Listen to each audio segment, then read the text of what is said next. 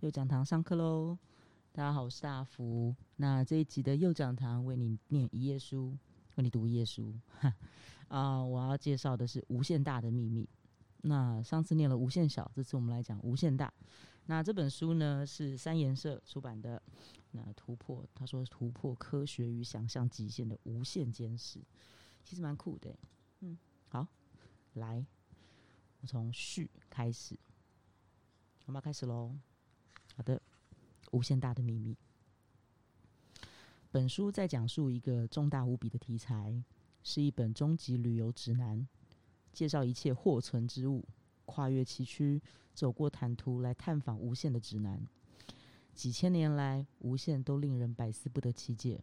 无限挑战神学家，也为难科学家，诱引他们一探究竟，把它切割、解析，查清它有没有不同造型和大小，还要下达决定：究竟我们是该予以查禁，或者严请纳入我们人类对宇宙的描述内容？无限是问题的一部分，或者是属于解答的一环。无限也是个有效议题。物理学界之所以加快脚步寻找万有理论，主要就是以一种对无限的态度为依归。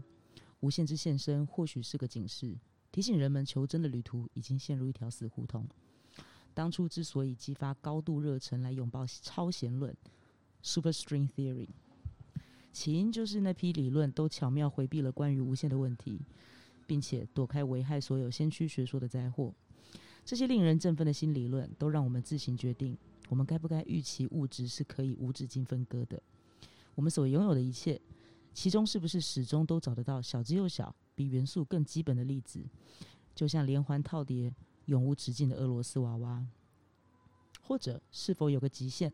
有种最小的东西、最小的尺寸，或者最短的时间，分割到这里就完全停顿，或者说不定交织出世界的基本实体，根本就不是细小的粒子。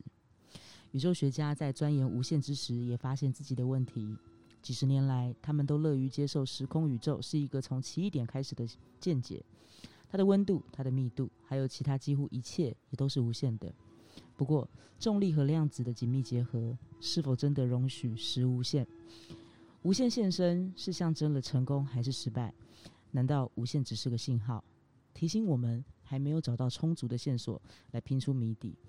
或者，他们究竟是不是解答谜团的极重要部分，可以用来破解几项终极问题，好比宇宙的起点和终点、大霹雳和大崩坠的重大关头。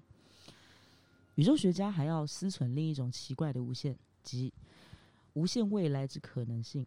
宇宙看来是不是要一路永远存续？永远又是指什么意思？是不是有哪种生命能够永远存续？还有？就比较贴近人类的层次来讲，我们永远活下去。从社会上、人格上、精神上、法律上、物质上和心理上来看，又代表了什么意义？数学家始终要面对无限之现实，这是个重大议题，也是古今数学家所面对的最重大议题之一。仅止七十年之前，数学界就因无限的意义而掀起一场内战，许多人都遭受残害并承担巨大悲痛。有些人希望把无限逐出数学。并重新定义其界限，完全拒绝把它当成一种真实的东西来处理。当时有些期刊停止发行，部分数学家也受到排挤，理由是他们试图把无限逐出数学界。这场混乱完全根源自一位先生的研究——乔格·康托尔，发挥引物天资，指出该如何理解伽利略在三百年前率先确认的无限悖论。无限大集合的本质为何？为什么我们可以从里面拿走若干东西后，结果依旧是无限大？是不是有某个无限比另一个大？是不是有某种终极的无限，而且再也无法建构或设想出比它更大的？还是说无限是永远不停的在增长？不过康托尔活得不够久，没有见到他的创意果实，能够承受认可数学体系的一个部分。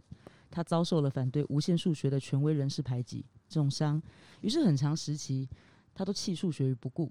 后来，天主教神学界热切钻研他的观念，对他是一项鼓舞。然而，由于长期受忧郁疾病折腾，最后康托尔便在一所疗养院中孤寂死去。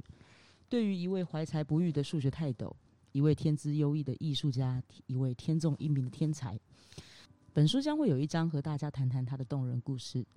古今神学家都费尽钻研潜藏在他们的教义和信仰当中的无限，上帝是无限的吗？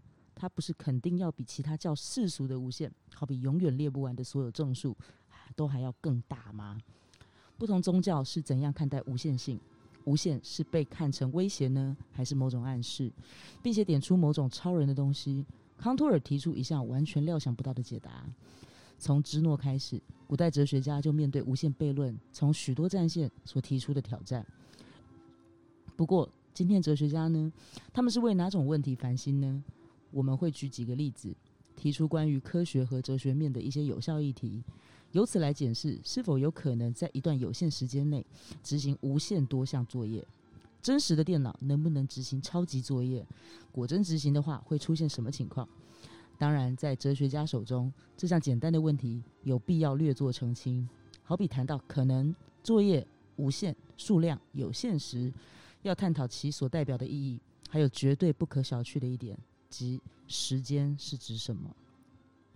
当我们更广泛的涉猎并遍及现代科学后，我们会遇上有关于无限的大批古怪问题，比如宇宙是有限的或无限的？宇宙会不会永远存续？过去是无限的吗？是否无论什么情况都可能在某一无限宇宙中出现？有没有哪种问题是要某台电脑花上无限时间才能解决的？这种问题是什么样子？多数人都认为无限和无边是同一种东西。不过说也奇怪，这两者有别。有些有限的东西，如撞球表面，却是完全无边无际。例如，苍蝇可以绕球行走，却永远碰不上边际。弯曲空间就不一样了。不过，如果空间无限弯曲，这时又会出现什么情况？爱因斯坦不是也告诉我们，外太空是弯曲的？那么，这又可以让我们对宇宙产生哪些认识？在某些罕见情况下，时间也可以是有限的。却又没有尽头。我们一般都认为时间是一条直线，然后在我们眼前向外延展。时间似乎是笔直前行。任何事件，要么就是发生在未来，不然就是发生在其他任意事件之前。唉，宇宙可没有那么单纯。就前后列纵队行军的士兵为例，每个人都知道他们前后方的单兵是谁。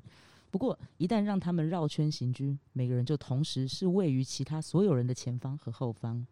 这时就不再有顺序了，即使时间也采取相反方式绕圈行进，这时就可以进行时光旅行，也得以想象出五花八门的古怪悖论。当读者仔细阅读这本书，然后逆时光旅行，逐字逐句告诉我里面的所有内容时，那么写这本书的观念是从何而来？你向我学到的这个观念，而我却是向你学来的，这似乎就是无中生有所创造的出现，有点像是宇宙。我感谢许多人，他们在本书的孕育过程中，在不同时期中出力帮忙，并且提供拙见，请将这本书献给卢卡·朗可尼。